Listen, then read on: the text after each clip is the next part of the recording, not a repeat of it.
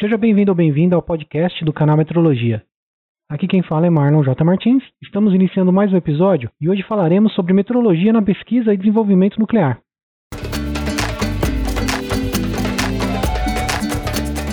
Canal Metrologia, seu podcast na medida certa.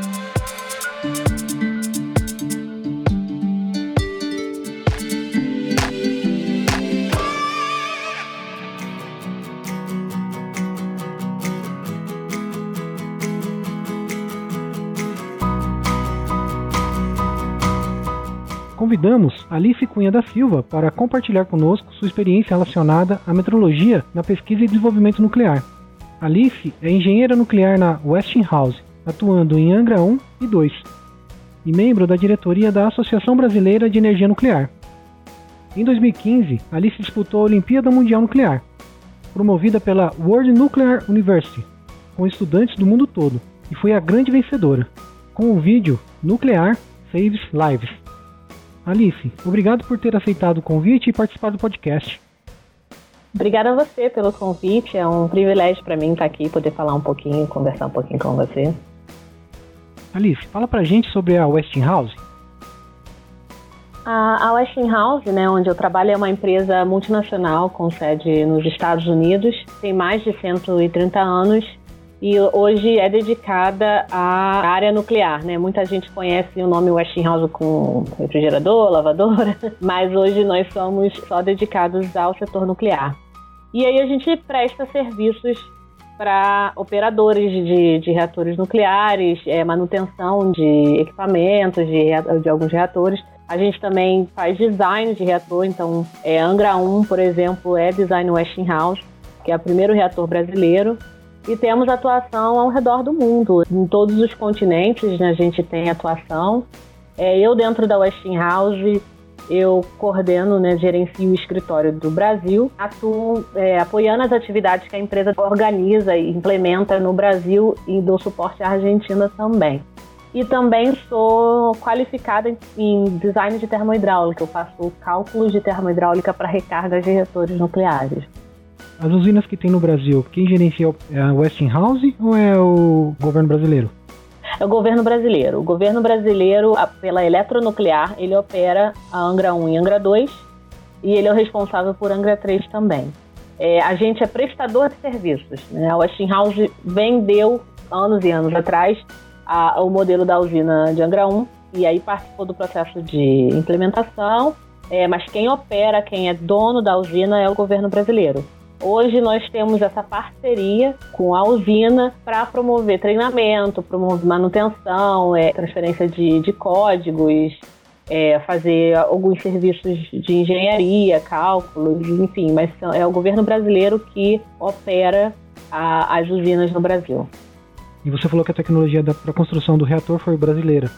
Teve uma parceria? Não, a, te, a, tecnologia de Angra 1 é o Westinghouse. Certo. É, Angra 2 é uma tecnologia alemã. E o que, que é a parte brasileira? O Brasil ele faz o combustível que vai dentro do, do reator.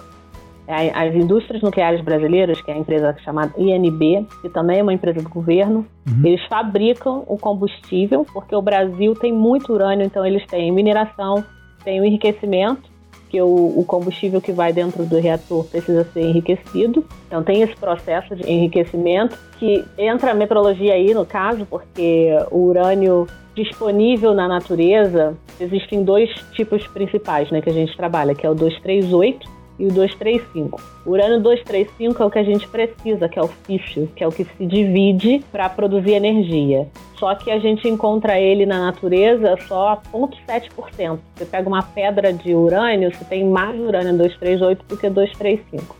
E aí o processo de enriquecimento é aumentar esse percentual de urânio dentro do, do combustível.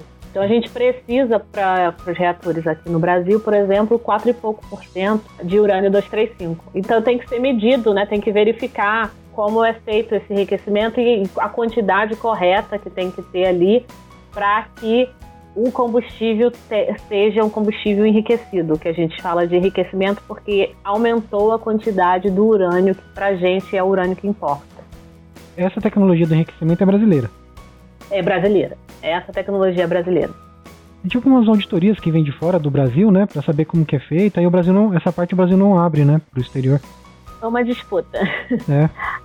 Existem inspetores internacionais, existem inspetores brasileiros. O Brasil é inspecionado por três diferentes agentes é, principais. Tem a Comissão Nacional de Energia Nuclear, que é o nosso órgão regulador, que faz as inspeções. Tem a Agência Internacional de Energia Atômica, que tem sede em Viena, e eles também têm os inspetores. E a gente tem uma agência binacional, argentina e brasileira, que os inspetores argentinos fazem a inspeção no Brasil. Tudo isso a gente chama de salvaguardas, que é uma forma de garantir que os materiais nucleares estão sendo utilizados para fins pacíficos. Estão sendo contabilizados, então tudo que entra e sai é preciso ser contabilizado para garantir que nada está sendo desviado, que nada está sendo utilizado para alguns outros fins. Então, nós somos extremamente inspecionados para ter toda a certeza de que estamos fazendo tudo corretamente. O Brasil, eu digo. Esse processo ele gera resíduo, essas coisas, também isso tem que ser controlado? É, o processo de produção de energia, a gente tem o resíduo, é, tanto combustível usado como o combustível que vai dentro do reator, eles ficam em piscinas dentro dos reatores. Tem resíduos, por exemplo, luvas que foram utilizadas dentro uhum. do, da contenção, que precisam ser armazenadas em locais diferentes. Mas o resíduo do, da área nuclear, ele é muito pouco.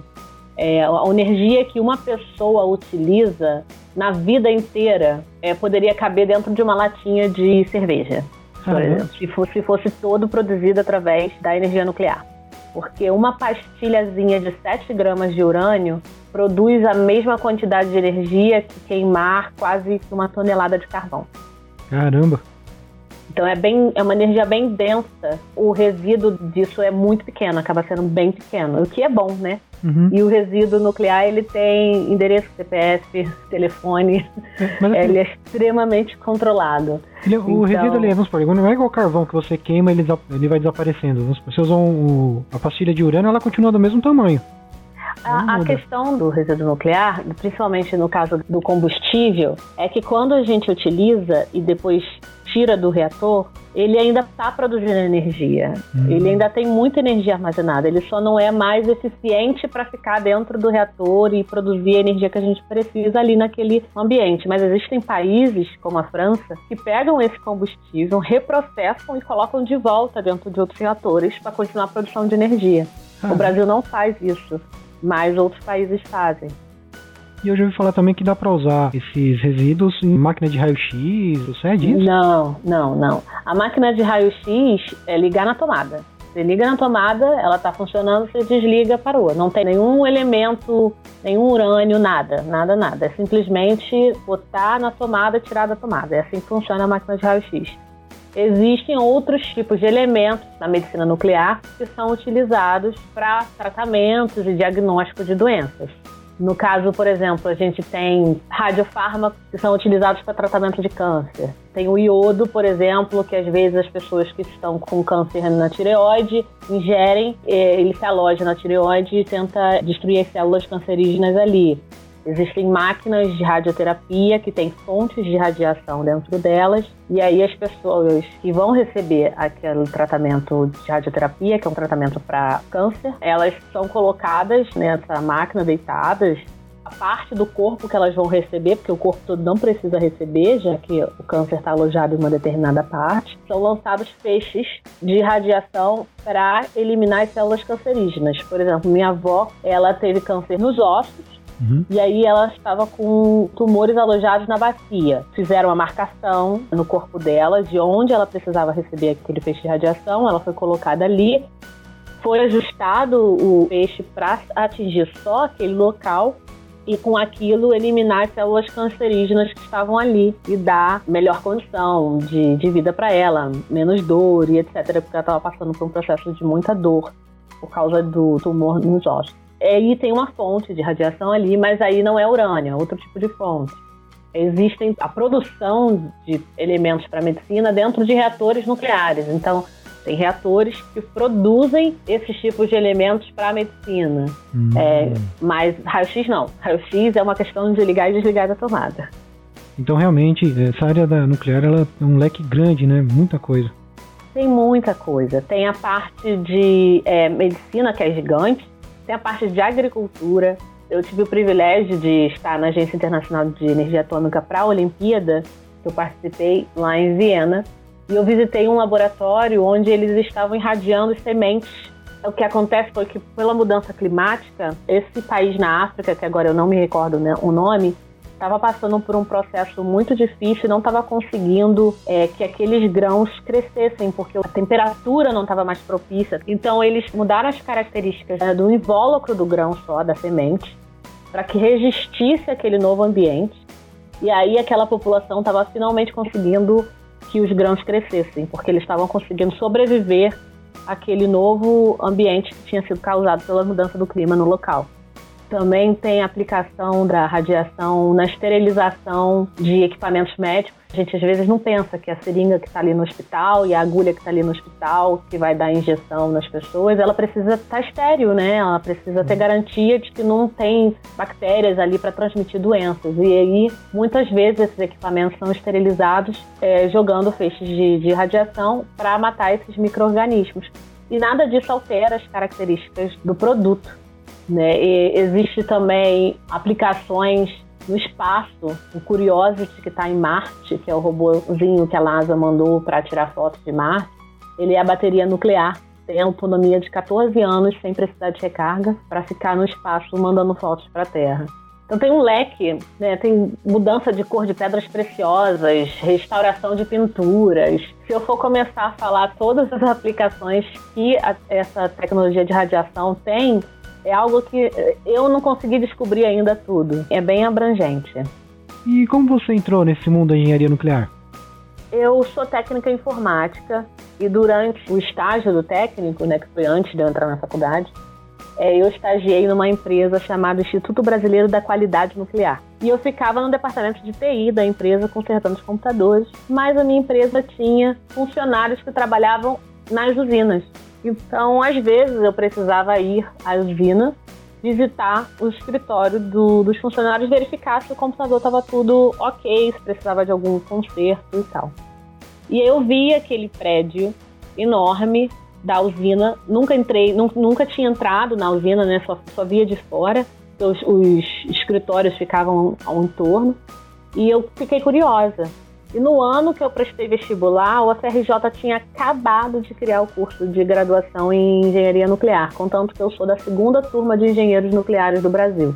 E aí eu entrei de curiosidade mesmo. Eu fiquei é, muito curiosa com o que seria aquilo e agora eu tinha a oportunidade de descobrir o que estava dentro daquele prédio que eu vinha quando eu fazia estágio pro, pro técnico.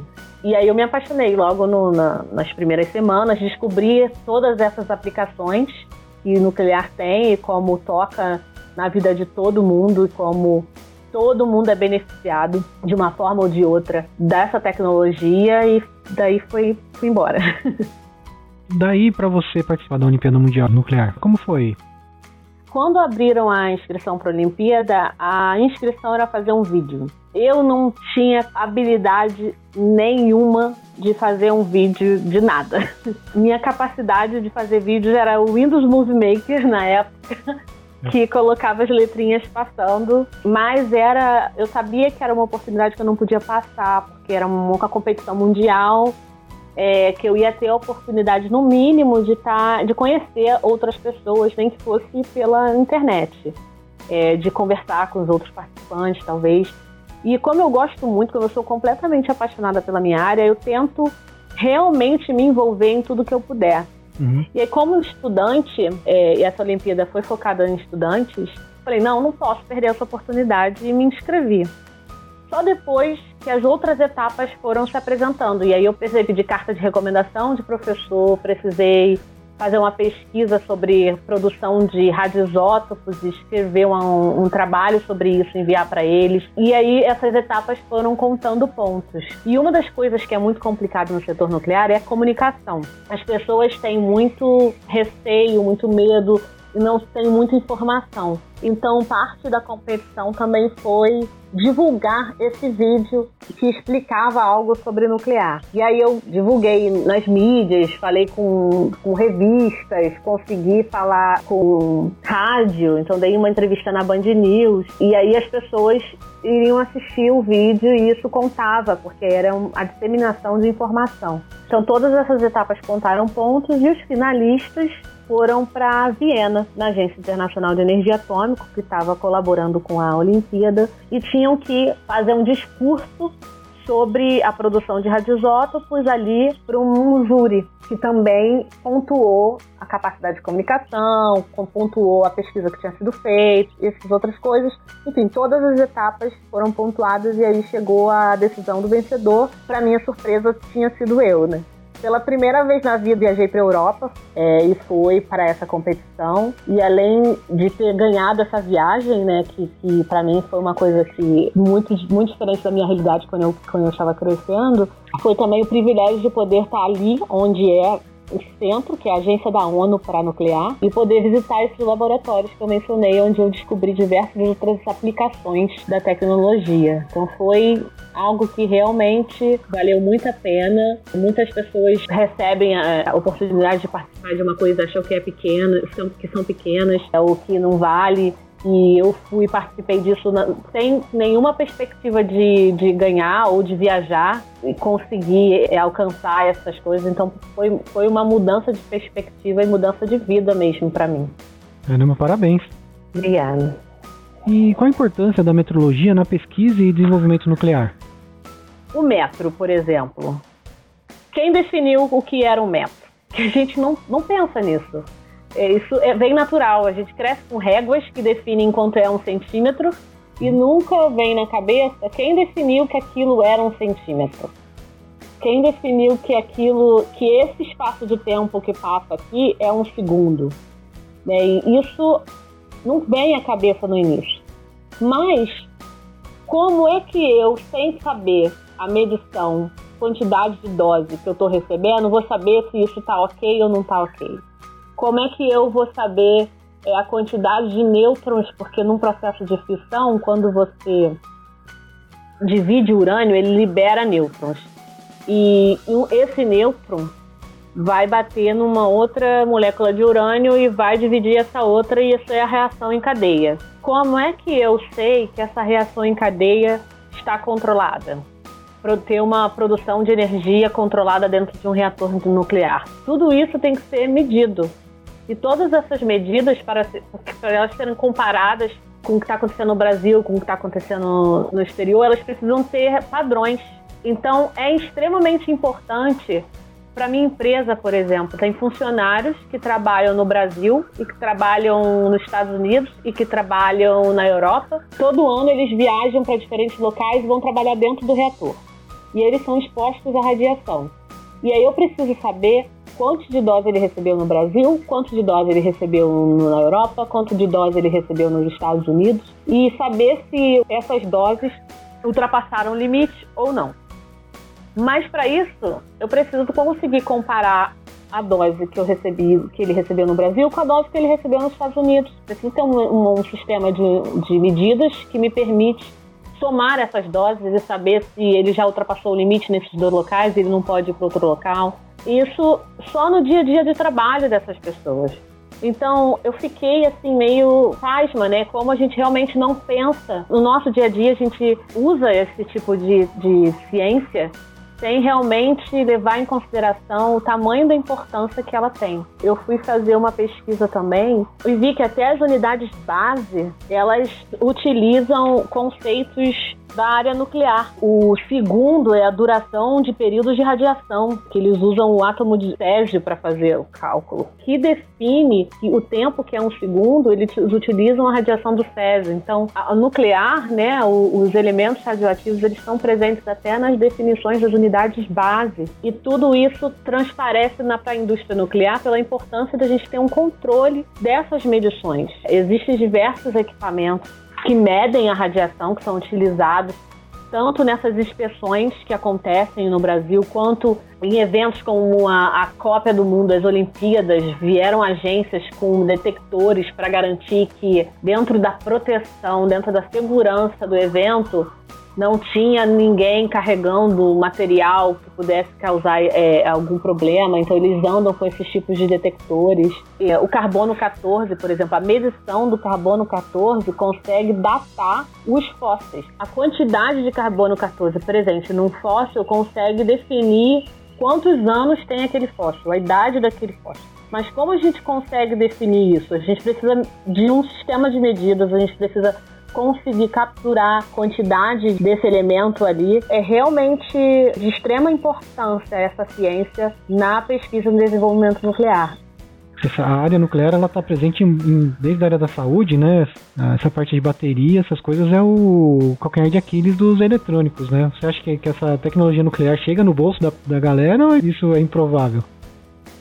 Não sei, olha, porque existe toda uma segurança no, no ao redor do setor, né? E uma bateria num robô em, em Marte é diferente do que uma bateria num celular no bolso. Eu não vejo isso no momento, mas eu não descarto que do jeito que a tecnologia avança e que a gente descobre que um dia no futuro algo assim seja possível. Eu acredito que o ser humano tem uma capacidade de inventar tão grande e de aproveitar os benefícios de diferentes tecnologias que a gente tem, desenvolver. Eu não duvido mais de nada, mas eu acho que hoje isso seria ainda um pouco complicado devido a essa necessidade de todo toda uma segurança no entorno dessa tecnologia. Você tem que fazer um exame médico anual, semestral, para você fazer medição de nível de radiação? Então, quando eu visito usina ou a fábrica de combustível, eu utilizo dosímetros. Existem diversos tipos de dosímetro, mas tem os dosímetros pessoais, que são os medidores da radiação que a pessoa está recebendo naquele local.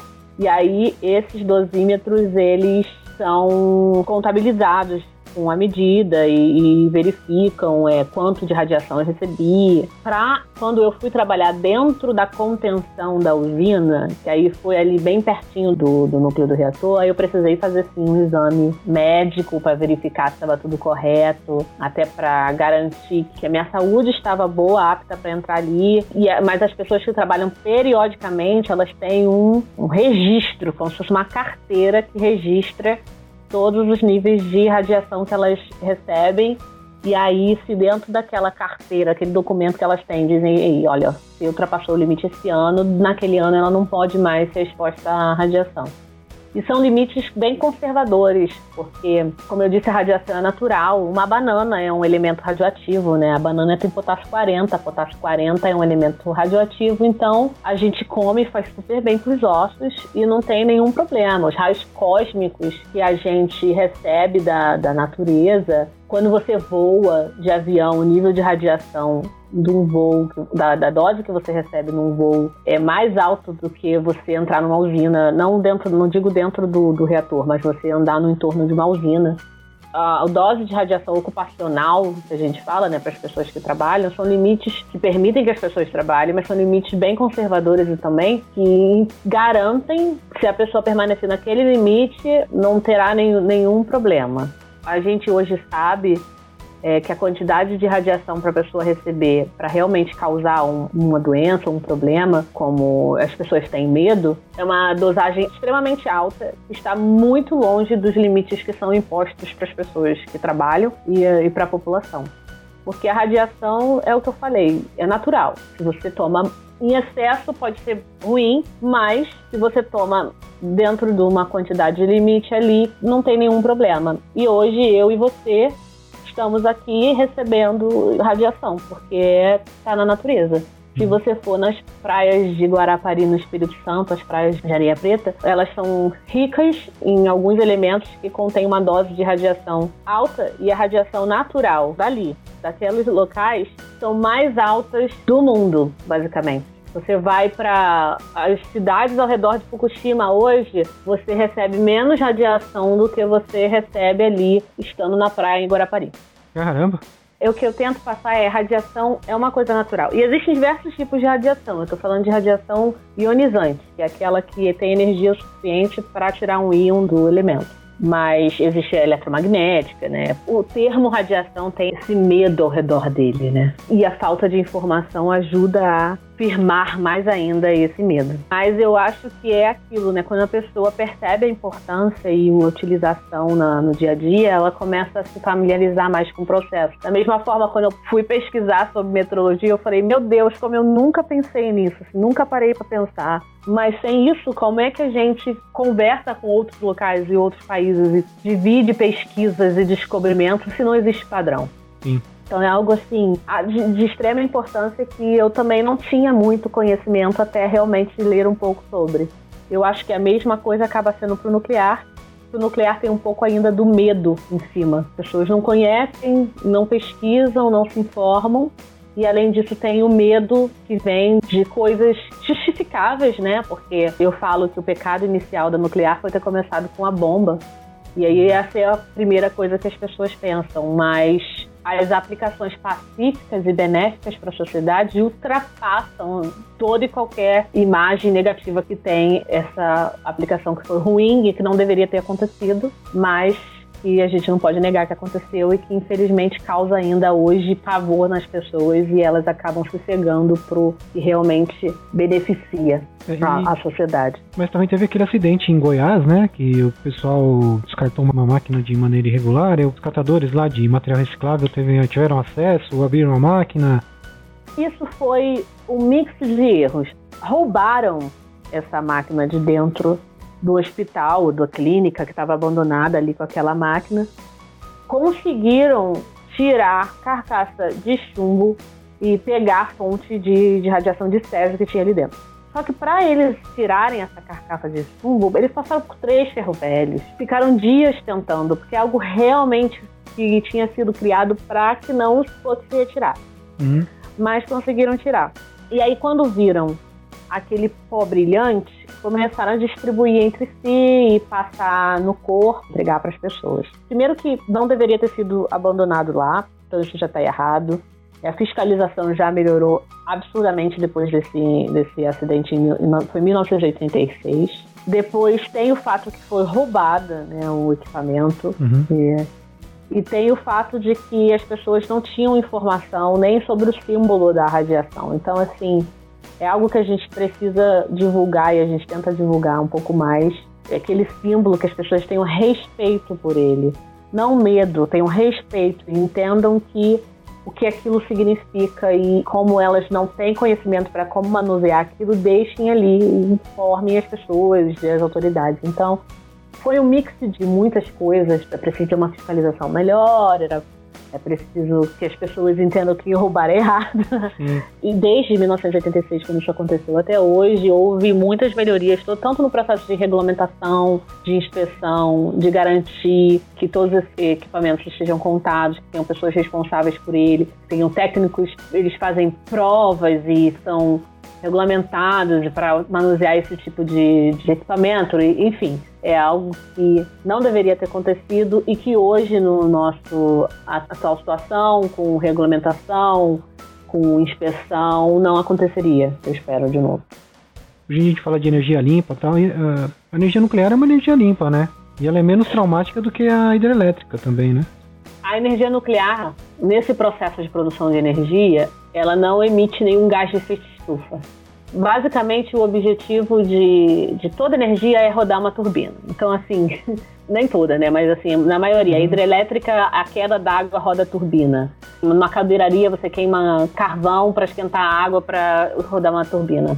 Na nuclear é a mesma coisa, a gente esquenta a água para ter vapor e esse vapor virar a turbina. Essa água esquentada e vira vapor com o processo de fissão do urânio. Você não está queimando nada. Então, esse processo de fissão é um processo que não libera nenhum gás de efeito estufa. Aí a gente volta lá naquela equaçãozinha lá de Einstein, é igual a mc ao quadrado, que a massa não se perde.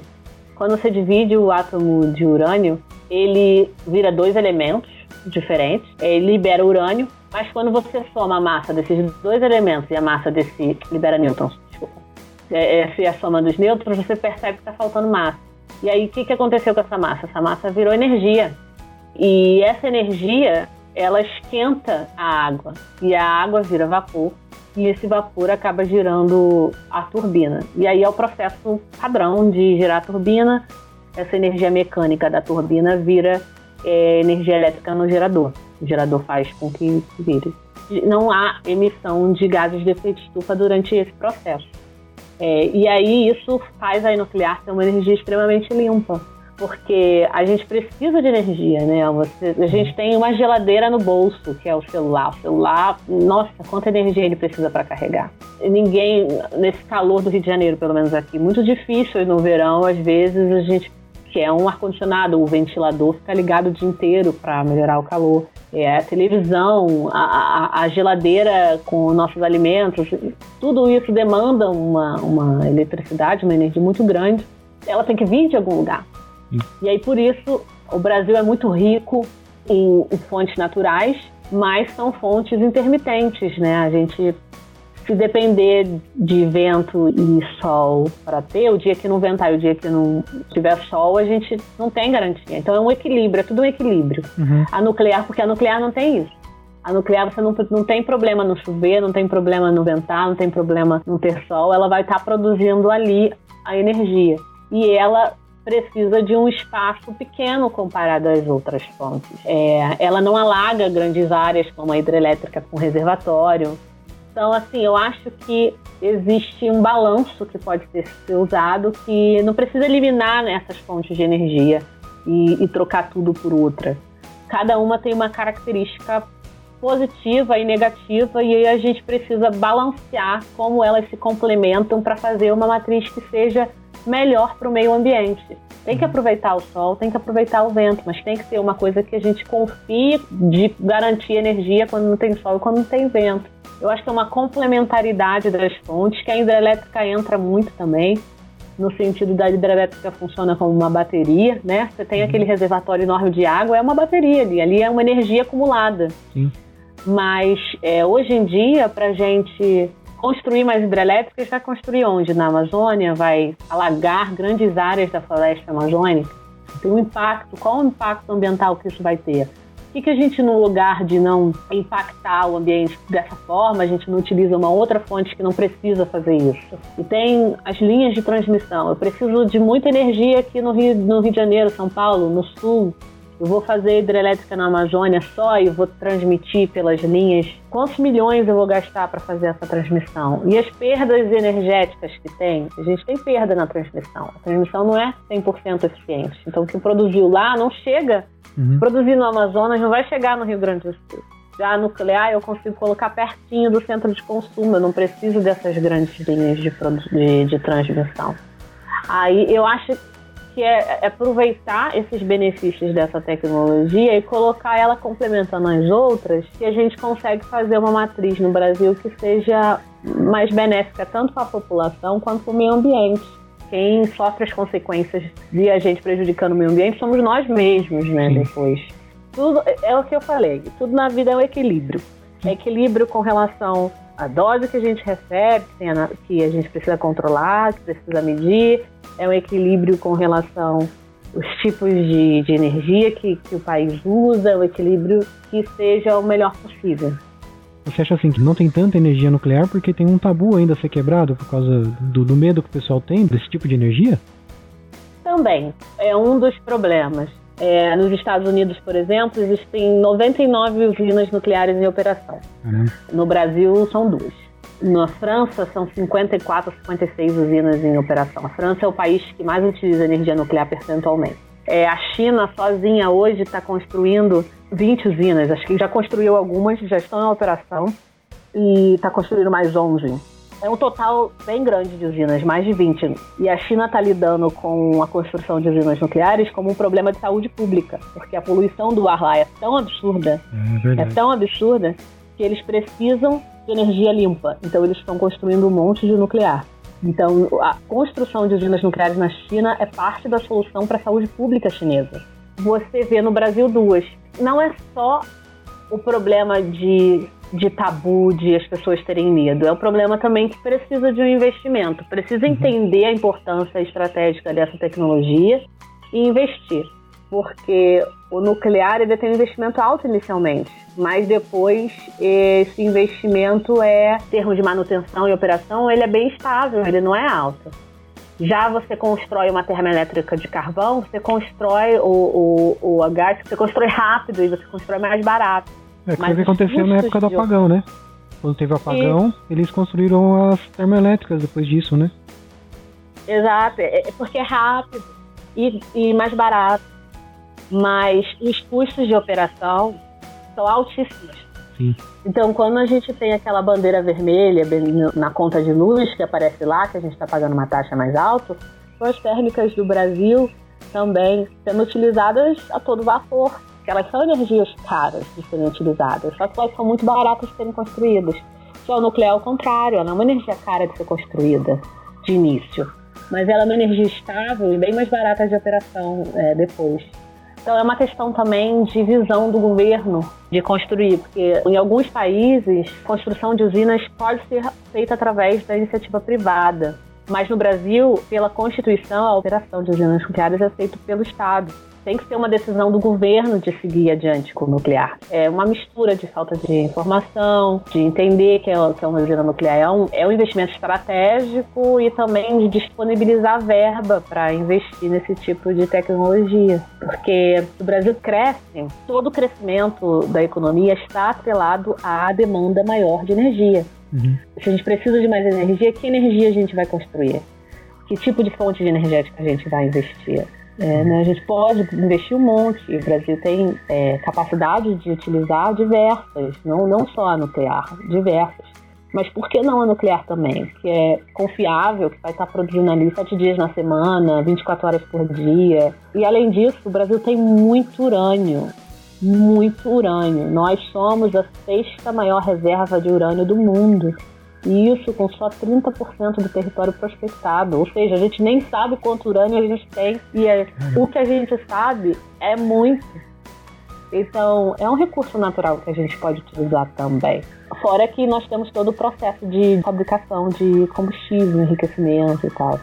São muitas coisas, né? São muitos uhum. fatores onde a falta de conhecimento e informação é muito importante de ser resolvida mas tem os fatores de investimento também que são complicados. Né? Não só para investimento em produção de energia, mas investimento em, em, pesquisa, investimento na área de medicina. Tudo isso acaba caindo em investimento na tecnologia nuclear, porque a, a tecnologia nuclear toca todas essas áreas. Você já teve contato com o contador Gaia? Sim, eu tive aula em laboratório onde eu precisei fazer, utilizar e é muito divertido. Eles precisam ser bem calibrados.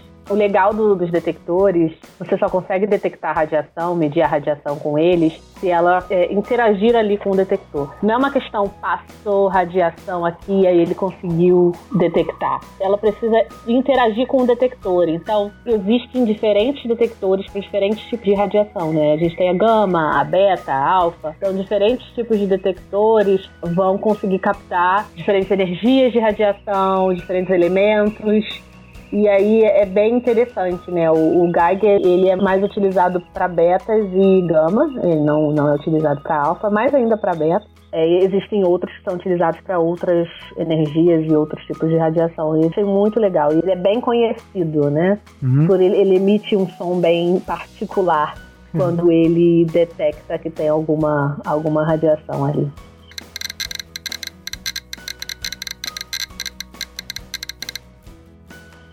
Nossa convidada de hoje foi Alice Cunha da Silva, engenheira nuclear na Westinghouse. Alice, fica aqui o espaço para você deixar seu recado e fazer suas considerações finais.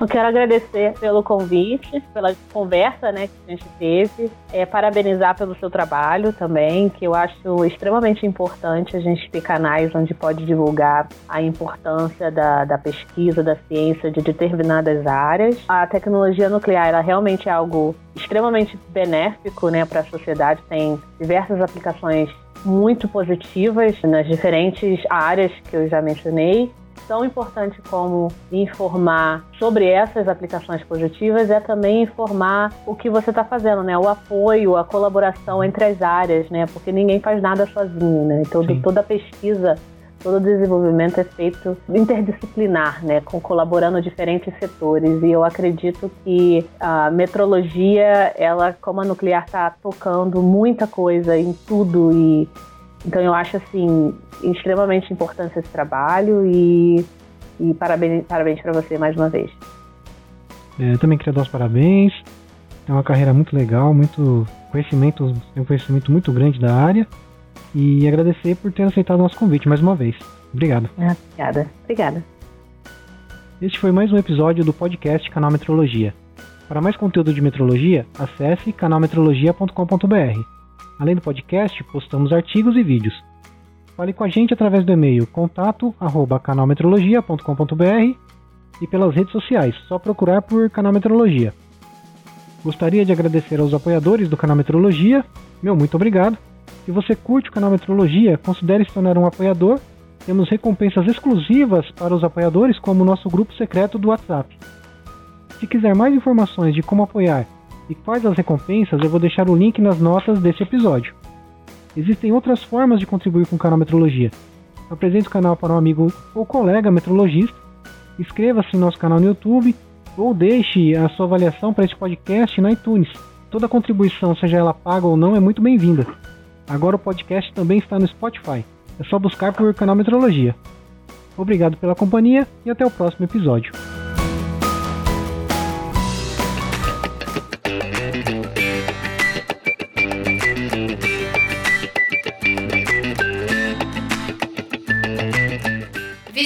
site canalmetrologia.com.br.